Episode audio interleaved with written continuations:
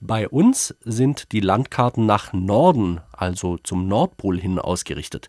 Gilt das für die ganze Nordhalbkugel und wird auf der Südhalbkugel entsprechend verfahren, indem man die Karten zum Südpol hin ausrichtet. Gabor, also ist es auf der Südhalbkugel andersrum mit den Karten? Nee, also der, es ist wirklich auf der gesamten Nordhalbkugel und auf der Südhalbkugel so. Also egal, wo du hinkommst, Norden ist auf den Karten oben.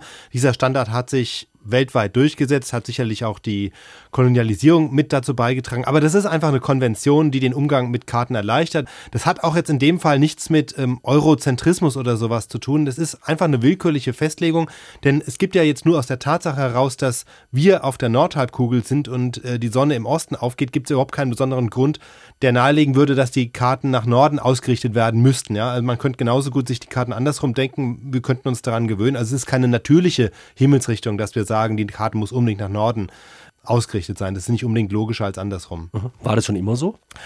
Es war in der Antike zum Teil auch schon so, also bei den alten Griechen oder in der Spätantike waren die Karten auch nach Norden ausgerichtet. Dann kam aber eine Phase im Mittelalter, in der ähm, bei den Weltkarten der Osten oben war, denn im Osten lag da von uns aus gesehen die heilige Stadt Jerusalem. Und ein Hinweis darauf ist ja auch noch das Wort Orientierung. Das stammt genau aus dieser Zeit. Orient ist mhm. der Osten. Wer sich orientiert, richtet sich und damit sozusagen seine innere Landkarte nach Osten aus.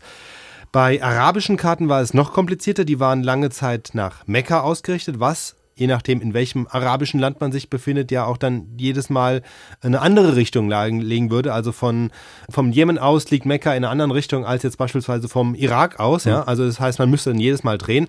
Und ähm, das war dann schon irgendwann klar, spätestens seit der Zeit der Seefahrer, dass es sinnvoll ist, eine einheitliche Richtung zu haben. Und dann kam noch etwas dazu, das hat es noch begünstigt, das war die Einführung des Kompasses. Auch übrigens durch die Araber, die haben ihn wiederum von den Chinesen.